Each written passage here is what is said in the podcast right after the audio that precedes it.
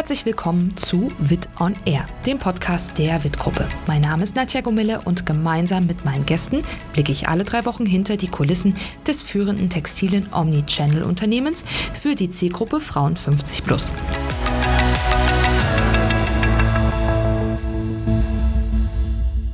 Fotoshooting auf Mallorca oder Formentera. Was nach Glamour und Jetset klingt, ist vor allem eins, harte Arbeit. Etwa 80 solcher Fotostrecken mit je 16.000 Bildern entstehen dank unserer 14 Art Directors jedes Jahr. Damit prägt die Abteilung die Bildsprache der WIT-Gruppe für On- und Offline-Kanäle. Wie entstehen die Bilder eigentlich? Was muss ein gutes Model mitbringen? Und welche Rolle spielt künstliche Intelligenz für unsere Fotografie? Darüber spreche ich heute mit Susanne Stahl, Senior Art Director Grafik und Stefan Lindner, Abteilungsleiter Brand and Content Visual Creation in Folge 7 von Vid on Air. Die beiden verraten mir, wie es hinter den Kulissen wirklich abläuft.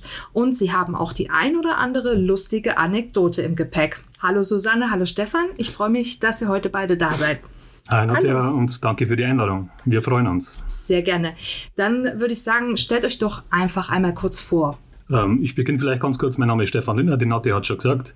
Ich bin seit zwölf Jahren bei der WITS-Gruppe und darf die Abteilung seit drei Jahren leiten und habe auch sehr viel Freude daran. Ja, hallo, ähm, ich bin die Susanne Stahl und ich bin seit 2015 jetzt mittlerweile im Unternehmen und äh, im Moment Senior Art Director Grafik und ja, mit viel Freude dabei. Vielen Dank euch beiden. Also ich freue mich sehr, vor allem weil ich ja viele der äh, spannenden Geschichten und der Details im Vorfeld schon von euch erfahren habe. Und äh, am Anfang möchte ich erstmal einsteigen und von euch wissen, was denn eigentlich so passiert, bevor das Bild im Katalog erscheint. Das ist ja jede Menge, habt ihr mir erzählt. Wie entsteht denn das Bild? Wie sieht der Prozess dahinter eigentlich aus? Ja, ähm, das Bild in den Katalog, das klingt erstmal einfach, äh, jedoch steckt da einiges dahinter. Also zu Beginn ist immer die Abstimmung mit dem Einkauf. Ihr müsst euch vorstellen, der Einkauf entwickelt die Ware, stellt die her, äh, hängt da sehr viel Zeit und, und Gedanken rein und äh, bittet uns dann natürlich um die optimale Inszenierung und auch den damit verbundenen stillen Ruf nach guten Verkaufszahlen. Mhm. Ähm, also in dieser Phase bespricht man zusammen die Besonderheiten und Features der Outfits, damit man einfach weiß, was man äh, inszeniert funktionieren soll. Dann beginnt eigentlich die Vorlayout-Phase, ähm, ist so ein bisschen so ein grafischer Begriff. Ähm, da wächst die Sache langsam zusammen. Es entstehen Layouts mit Preisen, Texten, Labels, Platzhalterbildern, ähm, damit das Ganze langsam konkret wird und äh, man sich ein Bild machen kann von vor den Bildern quasi. Und zeitgleich stellt man dann auch sein Team zusammen. Also der Art Director ähm, stellt dann ein Team zusammen, das besteht aus einem Stylisten, einem Hair-Make-up-Artist, einem Fotografen, einem Fotoassistenten und natürlich dem Model. Also wir haben da einen riesen Pool an, an externen Teammitgliedern.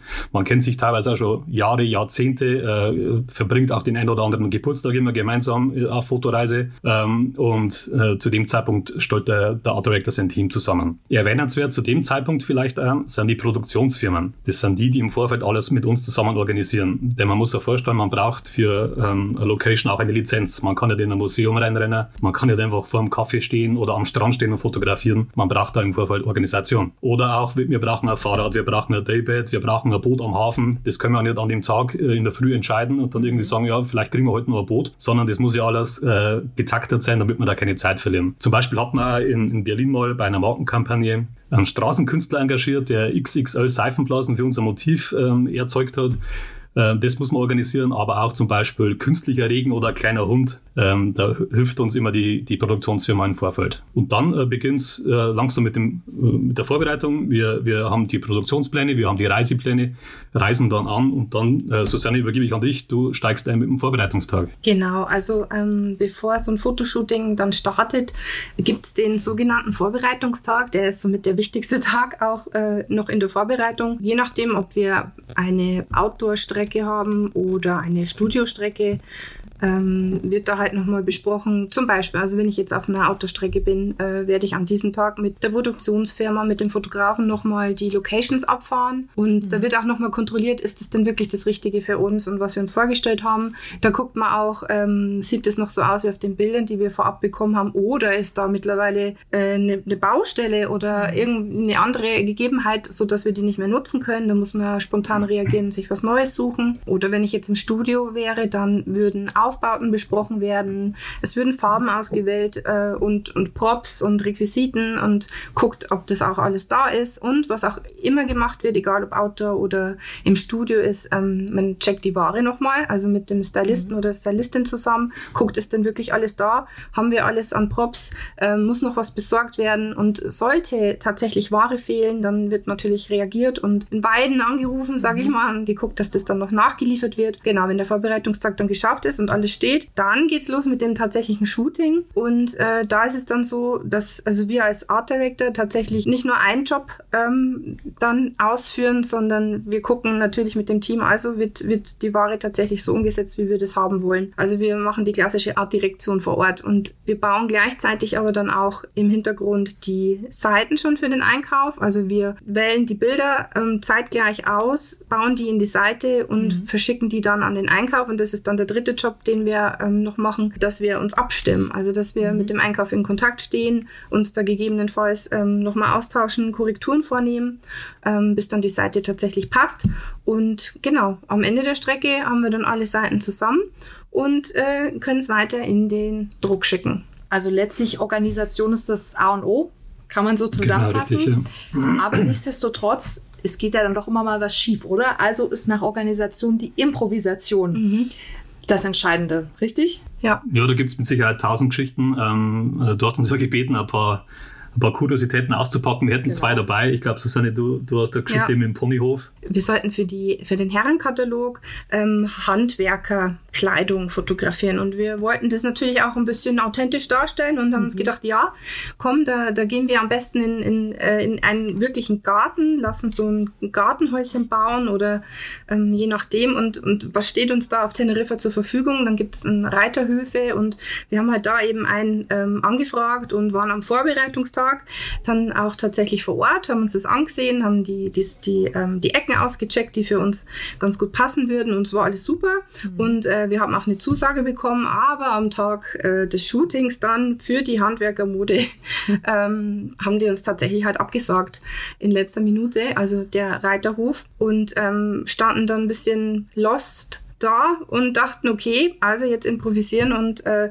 Gott sei Dank hat man da ja aber dann äh, mhm. Partner mit äh, im Team, die sich auskennen, die vor Ort äh, wissen, wo es was gibt und wir sind dann ein bisschen rumgefahren in der Nähe des Reiterhofs und äh, der Fotograf kannte da so ein kleines Parkstück, wo er meinte, ja gut, das ist jetzt kein, kein Garten, aber mhm. wir brauchen ja auch nur ein, ein, zwei Blickwinkel und wir würden das da vielleicht hinkriegen und da so eine gartenähnliche Situation einfach äh, ja für uns zurecht zu, zu basteln. Und das haben wir dann gemacht und haben da so halb illegal auf diesem kleinen Parkstreifen ähm, dann so ein, äh, den, den, das Model Remco ein kleines äh, Häuschen bauen lassen. Ja, ich finde, im Katalog hat man es dann nicht gemerkt, dass wir da vorher mhm. ganz schön Stress hatten.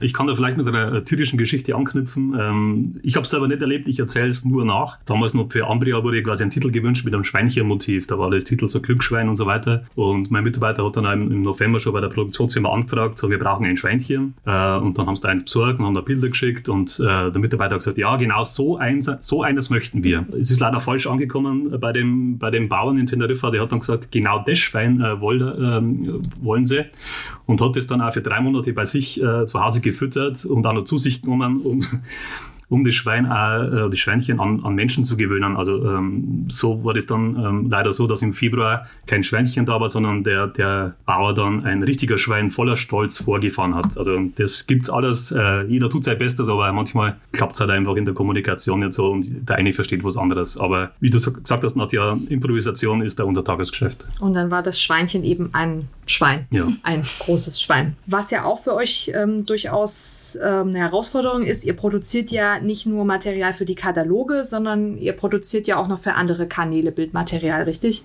Genau, richtig. Also der Katalog ist ein Touchpoint von vielen. Ähm, neben den Bildern für Print, Shop, Web und Social Media produzieren wir auch verschiedenste Videos und Kampagnen. Ich kann da kurz einen kleinen Abriss machen. Also wir haben in den letzten zwei Jahren ähm, sechs TV-Spots gemacht für You Look for Less. Also das ist die Marke See An in, in Holland. Ähm, haben aktuell einen sogenannten Direct Response TV-Spot für Deutschland in der Produktion und in der Post-Production. Da haben wir das Ziel, den Neukunden von dem, von dem Spot in den Shop zu holen. Ganz mhm. spannende Sache. Ähm, dann laufen wir unsere ganzen Markenkampagnen für WIT Deutschland mit Bildern und äh, letztens auch tatsächlich über 30 Versionen. Und jetzt, wenn man sich fragt, wo kommen die 30 Versionen her? Ähm, jeder Touchpoint benötigt sein eigenes Format. Also für Facebook braucht man Hochformat, für YouTube braucht man Querformat, für Pinterest braucht man eine andere Story. Mhm. Da braucht man 6 Sekunden, dort dann 12 Sekunden. Also das ist ähm, pro Touchpoint einfach eine andere Anforderung. Und damit wir da auf den Zahn der Zeit immer treffen, sind wir auch sehr stark crossfunktional im Haus vernetzt. Kleines Beispiel, vor zwei Wochen fand da mit den Online-Marketing-Kollegen ein Workshop statt, zusammen mit Google. Da haben wir uns direkt äh, die Insights für Videos und Storytelling vom, äh, von den Experten von Google geholt, um da auch einfach äh, das anzubieten, das momentan auch gefragt ist. Mhm. Und vielleicht noch ein letztes Thema, ähm, das, das auch noch läuft. Ähm, bei uns läuft das sehr viel über CGI, also das ist Computer Generated Image. Das machen wir für Bettwäsche. Also sprich, es wird ein digitaler Raum gebaut, der wird gerendert, der wird dann mit Textur versehen und die Bettwäsche kann dann nahezu per Drag and Drop ins Template gezogen werden. Und mit ein paar Klicks kann man dann auch die Böden, die Wände, die Einrichtungsgegenstände oder auch die Lichtstimmung von Tag zu Nacht ändern. Also das ist unglaublich, wenn man das, wenn man das in echt bauen würde, im Vergleich zur digitalen Lösung, wo das ein paar Klicks kostet. Und was ja die Komplexität dann auf euren äh, Fotoreisen noch oder bei Fotostrecken noch zusätzlich erhöht, dass ihr ja die verschiedenen ähm, Marken berücksichtigen müsst. Die haben ja jeweils alle eine eigene individuelle Bildsprache. Wie, wie macht ihr das, Susanne? Ähm, das Konzept oder die Marken, die geben uns ja dann das schon mit vor. Also wenn ich jetzt zum Beispiel, und da gibt es natürlich starke Unterschiede ähm, teilweise, also jetzt, wenn ich das Beispiel nennen darf, äh, mit Babyboomer DOB. Ähm, wenn ich da einen Stil 6 habe und der ist modisch, unkompliziert, ähm, casual, feminin, äh, da gibt uns das Konzept eine Outdoor-Fotografie vor. Also da haben wir richtiges Tageslicht, die Fotoauffassung ist unkompliziert, sie lacht viel, sie hat so Freude an ihrem Dasein, das muss die Fotografie dann halt auch transportieren. Ähm, je nach Jahreszeit sind wir dann eben am Strand unterwegs oder wir haben eben reelle, authentische Szenen aus dem Leben, sage ich mhm. mal. Und das krasse Gegenstück dazu bei CL, da sind wir in einem Studio, also so eine klassische mhm. Studiofotografie, wo auch klar ist, okay, das, das sind Aufbauten, das sind ähm, Farbwände als Layout-Merkmal, wir haben äh, da auch ein anderes Licht, ein kontrastreicheres gegebenenfalls oder mit weichem Schlagschatten als Stilelement mhm. und das ist typisch für CL und die Fotoauffassung ist hier dann deutlich elitärer. Da ist es mondän, da ist man extravagant, figurbetont äh, und dementsprechend muss das Posing und auch der Blick vom Model halt eben dazu passen. Ja.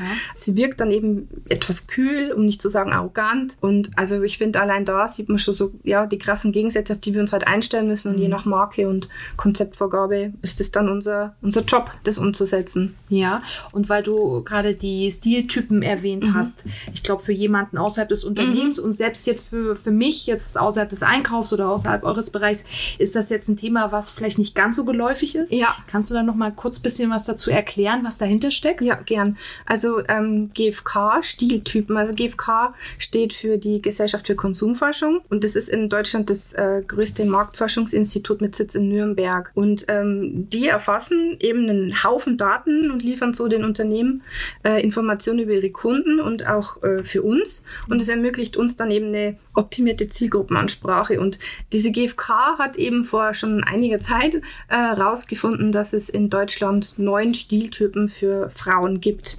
Und äh, wir in der WIT-Gruppe bedienen sieben dieser Stiltypen. Mhm. Und ähm, da gibt es eben zum Beispiel die, die, Stiltyp 1, um jetzt mal einfach mal ein Beispiel zu nennen, ist ja. dann praktisch leger ja. zum Beispiel.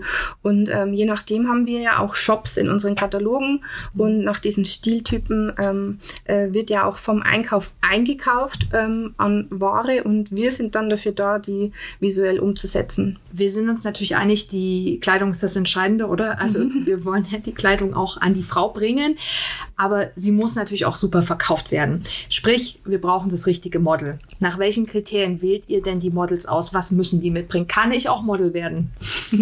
Natürlich mit Sicherheit. Also du kannst die Fotos gerne an mich schicken. Danke, ähm, Stefan. Ja.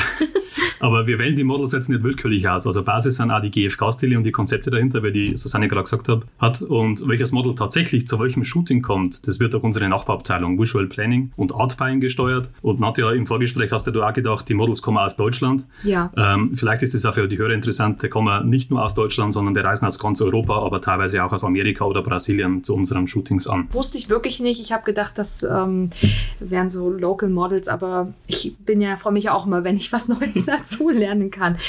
Äh, insofern sehr interessant. Und jetzt möchte ich auch noch wissen, Susanne, gibt es Zickenkrieg am Set?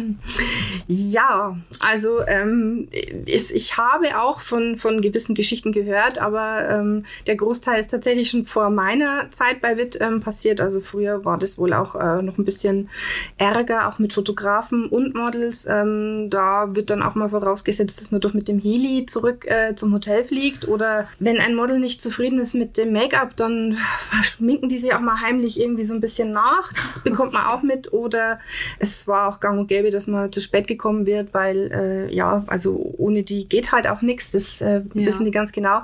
Aber ich muss sagen, also seit ich diesen Job mache, äh, ich könnte von keinen außergewöhnlichen äh, Zickenkriegen oder Schauplätzen äh, berichten. Also eigentlich ist das ein sehr harmonisches und professionelles Zusammenarbeiten mittlerweile. Ähm, also sowas wie, wie ja, Allüren äh, habe ich selbst noch nicht wirklich mitbekommen.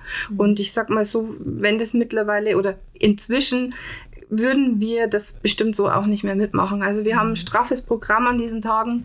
Das äh, muss funktionieren ähm, und äh, jeder ist äh, gleich viel wert in so einem Team Ja. und es Also alles ganz, ganz nette, Ja. handsame. ja doch also schon also Und- sie sind so nett dass es schon fast ähm, ja unglaublich Unheimlich ist. ist. ja genau Okay. Ja, die sind uns auch durch das ein Stück weit loyal- loyal. Also die, die Models kennen uns, die, die wissen, wie es bei WIT läuft, die haben Vertrauen, die sagen, WIT ist eine Top-Adresse und das schätzen wir natürlich auch und das ist eine Win-Win-Situation. Ja, wenn man das so von euch mitbekommt, Formentera, Mallorca, Teneriffa, das klingt ja alles toll. Reist ihr denn eigentlich immer für eure Aufnahmen an solche Traumziele? Ja, ich gebe dir recht, das sind schöne Ziele, ähm, aber natürlich sind die auch vorgegeben durchs Konzept. Und gibt das GFK-Briefing Outdoor vor, so kann man halt bei uns in den finsteren Monaten, ich sage mal Januar, Februar, März, Oktober, November, bei uns in Deutschland nicht produzieren. Da ist äh, schlecht Wetter, da ist dunkel. Deshalb sind wir zu dem Zeitpunkt im Ausland. Wobei, man muss auch sagen, die Tage sind pickepacke voll und man hat äh, natürlich nur wenig von der Umgebung. Ja. Man nimmt wenig wahr, man ist zwar an schönen Orten, aber man arbeitet ja trotzdem halt seinen Arbeitskopf auf und muss natürlich auch ein Ergebnis liefern. Äh, und in den schöneren Monaten zwischen Mai und August ähm, sind wir auch da in München, Nürnberg, Berlin oder Hamburg. Das hat sich ja äh, nach Corona so ergeben, wo wir auch gesagt haben, wenn das Wetter passt, können wir auch in, in Deutschland produzieren. Das mit dem Fotografieren erinnert mich immer so ein bisschen an das Schreiben. Da heißt es ja auch oft, schreiben kann ja erstmal jeder. Fotografieren kann ja auch jeder. Den Auslöser drücken und mit Smartphones sowieso. Ein wirklich gutes Bild bekommt man aber, würde ich sagen, nicht so leicht. Was macht denn, Stefan, so eine richtig tolle Aufnahme aus? Ja, Nadja, du hast geschrieben, fotografieren kann ja theoretisch jeder. Ich sage da ganz ketzerisch, auf einen Auslöser drücken kann ja jeder. Also das ist, glaube ich, der Unterschied. Also gute Bilder entstehen einfach durch einen guten Kontrast, durch Vordergrund, Hintergrund, Licht und Schatten, Schärfe, Unschärfe, Dynamik und nicht zuletzt einen passenden Bildausschnitt. Ähm, um es jetzt mal ein bisschen philosophisch zu sagen, ähm, ein gutes Bild erzählt immer auch eine Geschichte. Äh, und speziell bei uns ist halt dann das Model, das Posing, das Styling, Accessoires und der passende Hintergrund das Rezept für das gute Bild. Denn am Ende soll es ja dem Kunden gefallen und auch gut verkaufen. Deshalb äh, spielen da sehr viele Parameter mit rein. Aber nichtsdestotrotz, Susanne, ist doch wahrscheinlich nicht alles echt, was auf den Fotos zu sehen ist. Oder was kann man alles mit Photoshop noch machen im Nachgang? Ja, also tatsächlich würde ich sogar behaupten, also die Bildbearbeitung fängt bei uns ja auch schon vor dem eigentlichen Foto an. Also ähm, schon allein mit, mit dem Abstecken der Ware und äh, nochmal zurechtzupfen und da bleibt ja nichts dem Zufall überlassen. Und ähm, wenn das Foto dann geschossen wird, dann äh, ist da noch, ich, also ist fast alles möglich. Ähm, wir lassen danach dann noch äh, Styling, Fäden zum Beispiel entfernen oder wenn man auch mal irgendwo eine Sicherheitsnadel sieht, das kommt weg. Ähm, die Farbe der Ware wird ja auch an ein Stoffmuster angepasst, also auch das passiert im Nachgang durch Photoshop und ähm, auch sollte tatsächlich das ein oder andere Model mal schon etwas Falten im Gesicht haben. Aha. oder wir äh, Falten an der Ware haben, dann äh, ja, passiert das auch alles im Nachgang, aber das machen nicht wir selbst, sondern wir schicken das auch an externe Litos. Und ähm, genau, aber ja, ich sag mal, das sind denn das fast keine Grenzen gesetzt, also irgendwelche Gegenstände im Hintergrund noch entfernt Ja. werden, ist äh, möglich oder Bäume ergänzt werden, also auch sowas wäre kein Thema. Mhm. Also man kann natürlich sowas auch äh, ins, ins, Endlose steigern, aber wir wollen schon auch schauen, dass die Models immer noch natürlich rüberkommen. Man kennt es vielleicht vor die Fernsehzeitschriften am Cover, das sind ja, mhm. ich sage mal Puppen, aber ähm, das wollen wir niemals. Wir, wir, wir retuschieren das weg, was, was, ähm, was verträglich ist, aber sonst lassen wir die Natürlichkeit da herrschen. Weil du jetzt sagst Puppen, Stefan, da komme ich jetzt ähm, mal zu einer Frage, die ich eigentlich später erst geplant hatte, aber ich habe in meinem, im Zuge meiner Recherche habe ich die Milla Sophia aus Finnland äh, kennengelernt. Wer sie nicht kennt, das ist ein künstlich erschaffenes Model und die sieht ja wirklich aus wie eine Puppe. Also die ist ja logischerweise natürlich wie aus dem Ei gepellt. Äh, da ist kein Makel im Gesicht. Ähm, die sieht immer perfekt aus und man muss natürlich sagen, also die KI wird nicht müde, die braucht keine Pausen, die kriegt keine Falten, die hat immer super Laune, egal wie lang der Tag ist. Ist ja durchaus die Frage, gibt es irgendwann noch echte Models oder steigen wir irgendwann komplett auf die KI um? Ja, also Stand heute wahrscheinlich schwer, eine Prognose zu treffen, aber wir beschäftigen uns natürlich mit dem Thema und der Sache und schauen auch immer, was in dem Bereich passiert. Vielleicht ein kurzer Exkurs. Wir haben vor zwei Jahren einen Test gemacht mit einem echten Model, einmal vor einem Real-Life-Hintergrund, also im echten Leben, mhm. und einmal vor einem digital erstellten Hintergrund in einem 3D-Studio. Also das Model war echt, einmal echter Hintergrund, einmal digitale. Und wir haben dann einen Newsletter-Test gefahren und da kam raus, dass die Klickzahlen bei den echten Bildern höher waren. Also sollten also irgendwann KI-Models zur Verfügung stehen und, und das Ganze ähm, umsetzbar sein, dann werden wir es machen wie immer bei werblichen Fragen. Mhm. Wir werden die Kundin durch A-B-Tests entscheiden lassen, was am Ende besser ankommt, weil die Kundin entscheidet. Wenn es wir gut finden, bringt es nichts. Mhm. Und ihr habt in Sachen KI auch ähm, andere Themen schon am Laufen oder am Testen, oder? Ja, also ähm, im Moment sind wir zum Beispiel dabei in Zusammenarbeit mit der Abteilung Artificial Intelligence Applications. Mhm. Ähm, die haben uns ähm, gesagt, sie probieren mal, uns ein Tool zur Verfügung zu stellen, mit der wir uns die Bildauswahl auf der Fotoreise erleichtern könnten. Also ähm, du hast ja vorhin schon erwähnt, wir, wir gucken irgendwie ziemlich viele Fotos an während so einer Fotostrecke und äh, ähm, das können zwischen 1400 und 2000 Bilder an dem Tag sein. Und wenn wir dann da natürlich ein Tool ähm, zur Verfügung hätten, das uns bei der Bildauswahl also ähm, helfen kann und schon Bilder aussortiert, mhm. die für uns eigentlich nach, nach unserem Stand, nach unserem Wissensstand nicht in Frage kommen, ähm, dann wäre das super. Und sowas testen ja. wir zum Beispiel da aus. Mhm es ist gerade am Laufen. Und als zweites Thema vielleicht, wir ähm, forschen auch gerade an dem Thema, kann die KI uns eine Voice-Over-Stimme sprechen? Also ich habe ja gerade erwähnt, wir haben Videos mit teilweise über 30 Versionen, da liegt da überall eine Stimme drauf. Und äh, im Tonstudio ist das ein ganzer Tag, sage ich mal. Und es testen wir, ob die KI auch unsere, uns eine Stimme liefern kann, auch mit einer guten Betonung, mit einer guten, ähm, mit einer guten Ausstrahlung, um da auch das eventuell durch die KI zu stützen. Mhm. Also die Technik entwickelt sich fort, wird bei euch dann wahrscheinlich auch das ein oder andere erleichtern, verändern vermutlich auch. Ähm, und was ich mich auch noch gefragt habe im Vorfeld, gerade wenn ich jetzt an Smartphones denke, die haben ja wirklich mittlerweile tolle, tolle Kameras und Objektive und was auch immer. Also da macht man ja schon auch super Fotos damit. Können wir dann irgendwann die klassische Kamera abschaffen oder? Also Smartphones und das Produzieren mit Smartphones findet gerade schon statt. Also wir machen das ja für Videos, für Reels, kleine Animationen. Da sind wir mit dem Smartphone unterwegs und mhm. produzieren quasi Content aus der Hand. Also wir haben da ein Gimbal, das stabilisiert die Bild, äh, die stabilisiert die Bewegungen mhm. und dann kann man eigentlich aus der Hand schon mit dem Smartphone äh, sehr guten Content produzieren. Mhm. Jetzt nicht unbedingt High Class, aber für manche Zwecke reicht es einfach. Mhm. Aber wir haben jetzt noch keinen Fotografen gehabt, der, der anstelle seiner Profikamera dann äh, mit, mit dem Smartphone am Set gestanden ist. Das haben wir noch nicht erlebt. Okay, also das äh, läuft noch klassisch in Anführungszeichen ab. Ja, wir sind schon am Ende. Wir haben die Zeit ausgereizt. War super interessant. Habt ihr noch irgendwas, was ihr mitgeben wollt? Noch irgendwas, was euch eingefallen ist? Ansonsten letzte Worte. Letzte Worte. Ja, genau. also, wir sind immer wieder überrascht, wenn man sich mit so einem Thema befasst, wie, wie breit das wir eigentlich unterwegs sind, wie tief das die ganzen Sachen sind. Und ich kann nur sagen, es macht Spaß. Äh, Susanne, dir macht Spaß, den Leuten macht Spaß und wir freuen uns immer über schöne Bilder und unsere Videos und unseren Content auch dann in den Touchpoints zu sehen und äh, auch im Shop oder im Katalog zu sehen. Das glaube ich. Echt tolle Arbeit. Äh, viel, wahnsinnig viel steckt dahinter, was man vielleicht gar nicht so denkt im ersten Moment. Insofern äh, fand ich das echt spannende Einblicke Eindrücke und bin, bin mir sicher, dass das andere auch so sehen. Vielen Dank. Danke, Nadja. Vielen Dank euch beiden, dass ihr heute da wart, euch die Zeit genommen habt. Gerne. Tschüss. Tschüss.